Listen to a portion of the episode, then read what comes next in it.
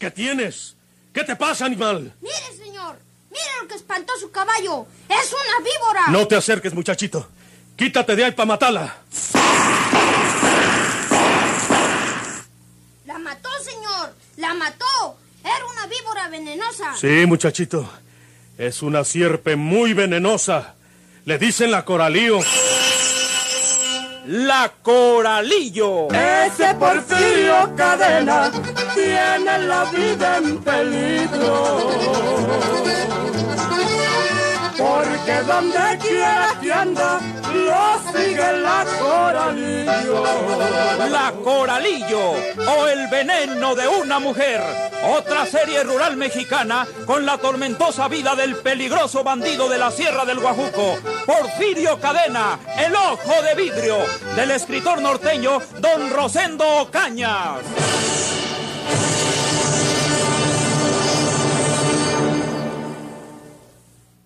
Señorita enfermera. Señorita enfermera. Álgame, hombre. Señorita. Ay, Enfermera. Ah, Este mugroso timbre parece que no suena nada. Señorita enfermera. Álgame. Señorita enfermera con un demonio. Ah, Naiden le hace caso a uno. hombre. No parece que esté en un hospital. Parece que estoy en una tumba. Me lleva la fregada. ¡Oiga! ¡Señorita! ¡Señorita! ¿Por qué escandaliza de esa manera, señor Garza Peña? Eh, ¿Por qué escandaliza? ¿Por qué no viene a, ver- a verme cuando estoy toque y toque este mugroso timbre, hombre? Es imposible que acuda tan pronto como suena el timbre, señor Garza Peña. Porque tengo otros enfermos a quienes atender también, y quizás más enfermos que usted. Pues tengo media hora de estar gritando y tocando este timbre entelerido y no me hacen caso. No tiene usted media hora de estar llamando, no diga eso. Hace unos minutos que comenzó usted con ese escándalo. Mire, soy de la policía. Soy revolucionario de cepa. ¿Y eso qué? Y no vaya a creer que de cepa la fregada de dónde. No, señorita. Quiero decir que soy revolucionario de hueso colorado y soy compadre del gobernador, señor. Y como soy una autoridad, merezco que me atiendan lo mejor que puedan. Y si no, pues entonces, ¿para qué me peleamos? ¿Qué quiere? Precisamente por ser usted un funcionario de policía, debería observar un comportamiento digno de su cargo. Con esos gritos parece un carretero. He manejado la carreta, señorita, y no me avergüenzo de ello. Faltaba más. Bueno, es verdad que estuve gritando como una marrana torada. Pues, dispénseme, señorita, pero es que, pues, figúrese usted que, pues, que de repente, cuando menos estaba pensando en Eo, me vino a la memoria. Empecé a acordarme de todo, de todo absolutamente, señorita.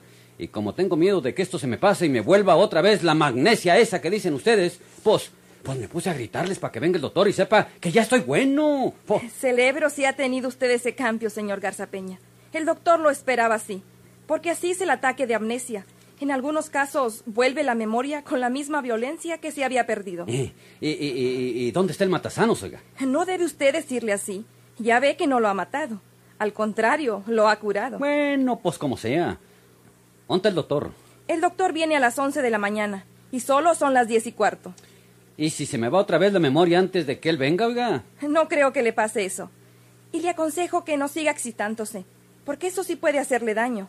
Cálmese, la memoria ya no se le irá. Vendrá el doctor y lo examinará y quedará usted completamente curado. Ay, qué maravilloso es esto, señorita enfermera. Maravilloso. Ahorita ya recuerdo todo lo que me pasó. Esa noche estaba yo hablando con un pelao que se llama Efrén Rodríguez. Lo recuerdo muy bien. Pero pues como tenía sospechas de que fuera Porfirio Cadena, le dije que se quitara el sombrero para ver si no tenía el ojo de vidrio. Pero en vez de quitarse el sombrero, peló la pistola y antes de que yo pudiera dispararle, me metió él estos balazos. Era Porfirio Cadena. Sí, señor. Era Porfirio Cadena, señorita enfermera. Ahora estoy seguro que era Porfirio Cadena. ¿Está seguro? Mm. Porque todos sabemos que Porfirio Cadena murió en un accidente automovilístico hace algunos meses. Le digo a usted que era Porfirio Cadena el mentaujo de vidrio. Está Oh. bien, no se excite, no se altere demasiado, porque le puede hacer daño.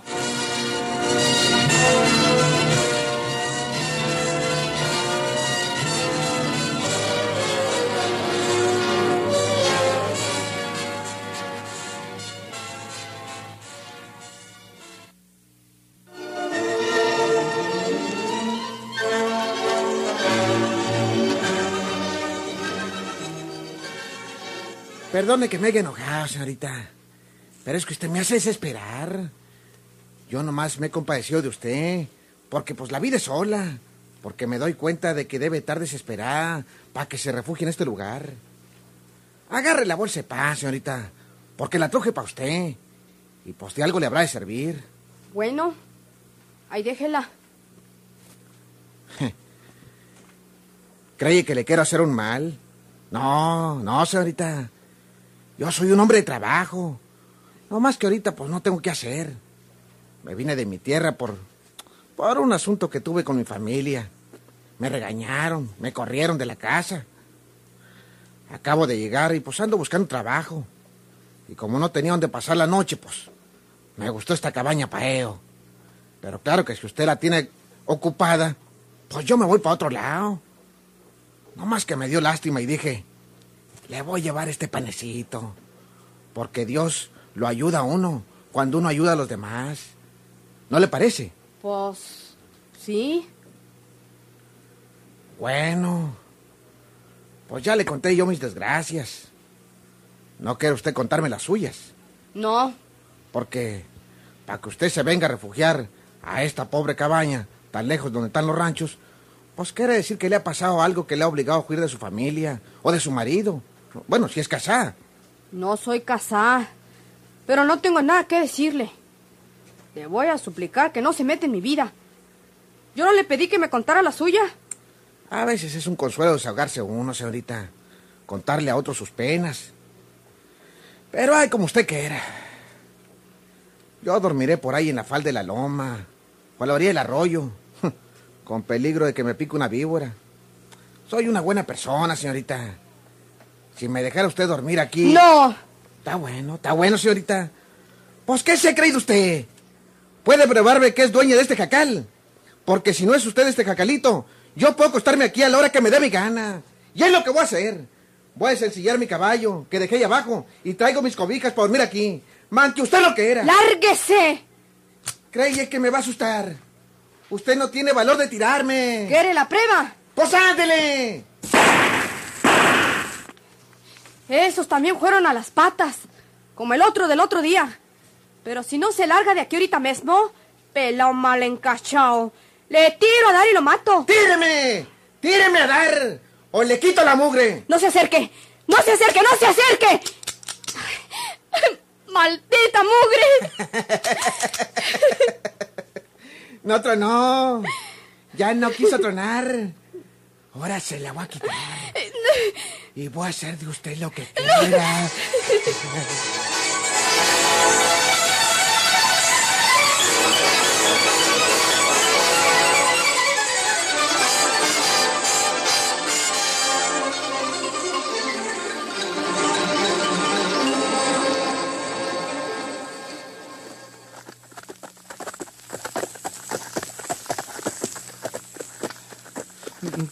bueno dejar los caballos, señor inspector.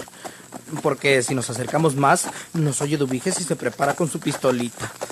Oh, oh, ¿Dónde está la cabaña? ahí arriba, señor inspector. Agarramos por esta vereda que queda a la izquierda y llegamos enseguida. Solo que es a la cuesta arriba y usted tiene que apretar el, el paso. Muy bien, muy bien. Aquí persogaremos los caballos y vamos a pie hasta la cabaña. Pie a tierra. Sí, señor.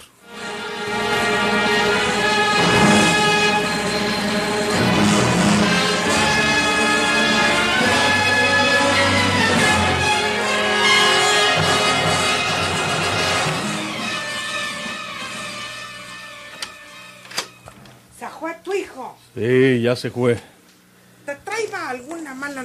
No, no precisamente ese, pero pues algo que no esperaba. ¿Qué? Nos vamos a ir esta misma noche como habíamos quedado, Teresa. ¿Ahora mismo? Sí, sí. Mi hijo Alejandro acaba de explicarme las cosas. Aquí anda el jefe de la policía de Monterrey. Buscándote. Pues no, no, no, pero tratando de descubrir si estoy vivo. Y no quiero que me vaya a hallar o que vaya a saber que vivo. Y es mejor que nos vayamos esta misma noche. Así es que háblale a Tacha para ponernos de acuerdo y para que te ayude a empacar lo más indispensable. Porque lo que necesitemos lo mercamos cuando estemos en San Luis. Vamos a San Luis Potosí. Sí, ganas de conocer San Luis Potosí. Voy a decírselo a Tacha para que me ayude a empacar. Yo también me voy a arreglar para el viaje. Eh, voy a salir un rato, como un par de horas, Teresa, para mercar unas cosas que necesito. Pero tengo que hacerlo donde no me conozcan. Por eso voy a ensillar mi caballo. Mientras, díceselo a Tacha y prepárense ustedes. Sí, Porfirio.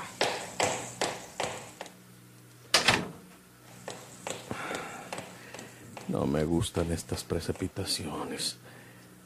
A veces no salen bien las cosas cuando anda uno a las carreras. Pero Alejandro tiene razón.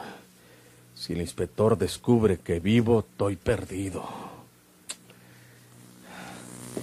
Esa muchacha Dubiges me está preocupando mucho. De plano me dijo que si el inspector le apretaba al interrogarla, que podía decirle la verdad. Caray, ¿qué será bueno hacer con ella?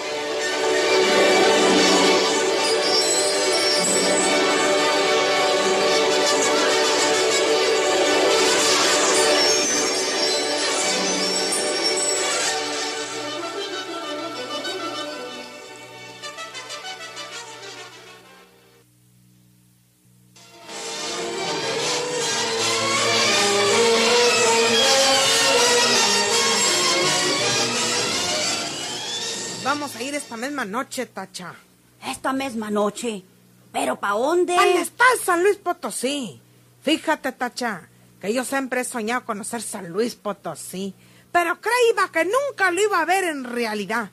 Y ahora lo voy a conocer junto con Porfirio y contigo, porque tú te vas con nosotros y quiero que me ayudes a empacar lo más indispensable. Oh, lo mejor sería que le exigieras que primero se case contigo en la vía Santiago. No comiences a fregar, Tacha.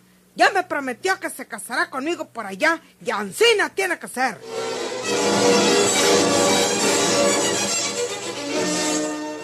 Tacha no iba a desaprovechar aquella oportunidad para infiltrar el veneno de su intriga.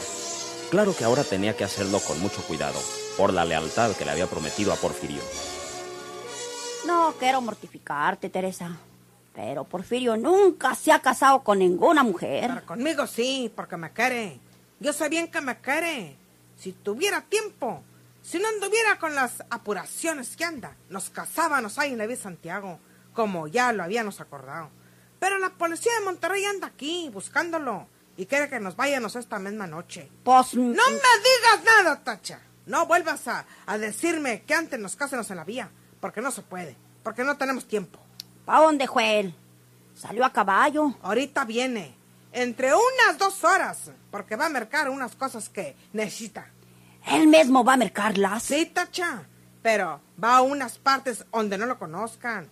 Por eso ensilló el caballo, para poder ir hasta donde nadie lo conozca. Ayúdame a empacar estas garras y déjate de estar murmurando, mujer. Cuidado con los hombres.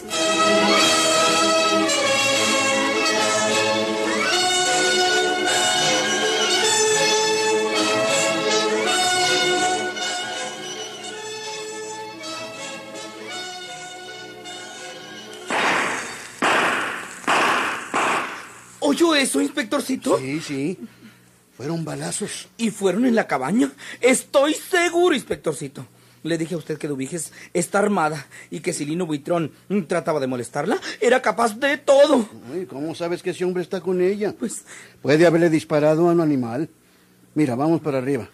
Esto quiere decir que se encuentra en la cabaña y la tenemos que detener. Ah.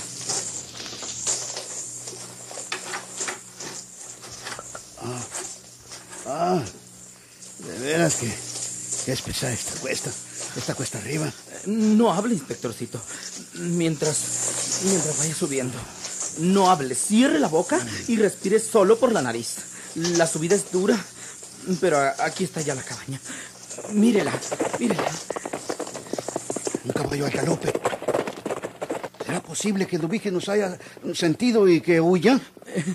Lino Buitrón no me dijo que Dubiges tuviera un caballo aquí en la cabaña, inspectorcito. Bueno, entonces, ¿quién fue a todo galope? Vamos a llegar y lo sabremos, inspectorcito.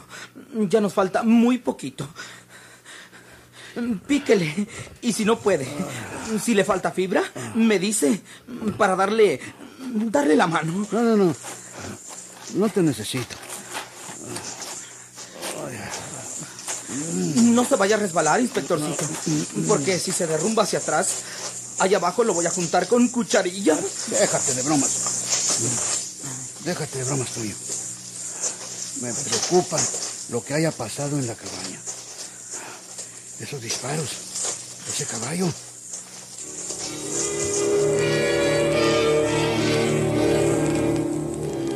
Un cuadro aterrador les esperaba al inspector de Atoño en la cabaña abandonada. Cuidado, inspector. Le digo que Dubiges está armada con una pistola.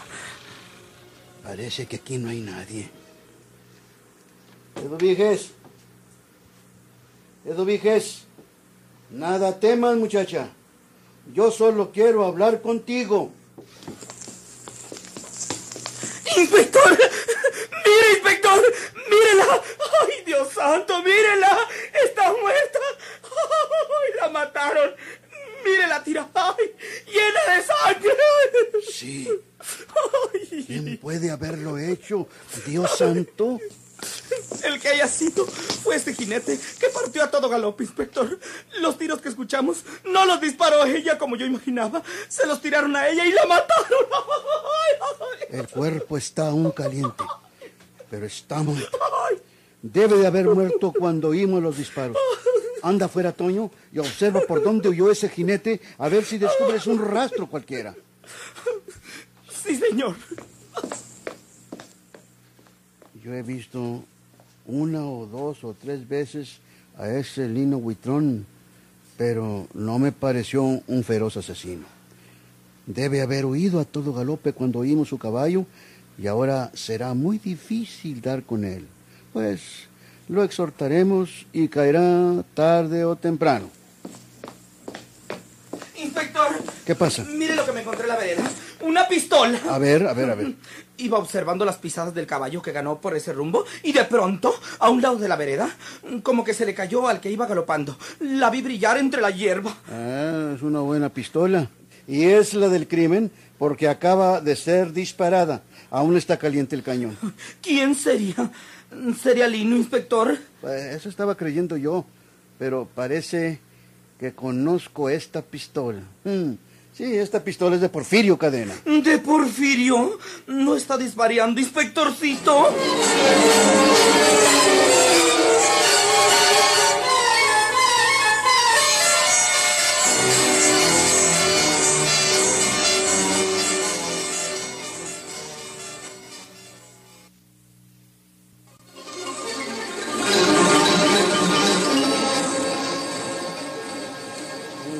Pistola es de Porfirio. La conozco porque la he visto muchas veces. Todo está claro, Toño. ¿Qué quiere decir, inspectorcito? Porfirio vive. Ese bandido está vivo. Y como la única persona que lo ha visto con vida era Eduviges, la asesinó para asegurarse de su silencio. ¡Qué barbaridad! Bueno, mira, tú te vas a quedar aquí, Toño. ¿Yo solito? No podemos dejar solo el cadáver porque los buitres y los coyotes darían cuenta de él. Y de nada serviría cerrar la puerta. Mira todos estos agujeros. Yo nunca he estado a solas con un muerto, inspectorcito. Y menos con una muerta. Yo voy a la villa de Santiago para traer a la autoridad judicial que dé fe de esto y entregarle la pistola asesina. ¿Y si viene el criminal y me mata a mí también? Mira, toma mi pistola y no permitas que nadie mueva este cadáver. Si alguien viniere y tratara de hacerlo, lo matas. Ay, pero si yo no mato una mosca, inspectorcito. ¿Y el joyero de la calle de Juárez? Bueno, ese no era una mosca. Bueno, no tengas miedo, Toño, porque nadie vendrá a molestarte. El asesino se fue, pero nosotros ya sabemos quién es. Ahora recuerdo las palabras que me dijo el gobernador. Dijo, ¿quién es ese eh, muerto que se levanta de su sepultura para andar matando gente? ¿Sería Porfirio, inspectorcito? Solo Porfirio Cadena tiene esa ferocidad con que fue sacrificada esta pobre muchacha. Quítate, muchachito.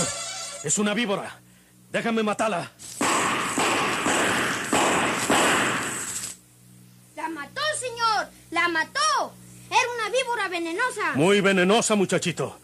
Le dicen la coralío. Vuela, vuela, palomita, y anda a decirle a Porfirio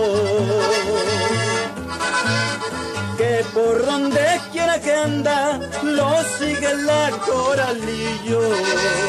La Coralillo o el veneno de una mujer. Otra serie rural mexicana con la tormentosa vida del peligroso bandido de la Sierra del Guajuco, Porfirio Cadena, el ojo de vidrio. Sigan escuchando sus emocionantes capítulos por esta estación y a la misma hora. Muchas gracias por su atención.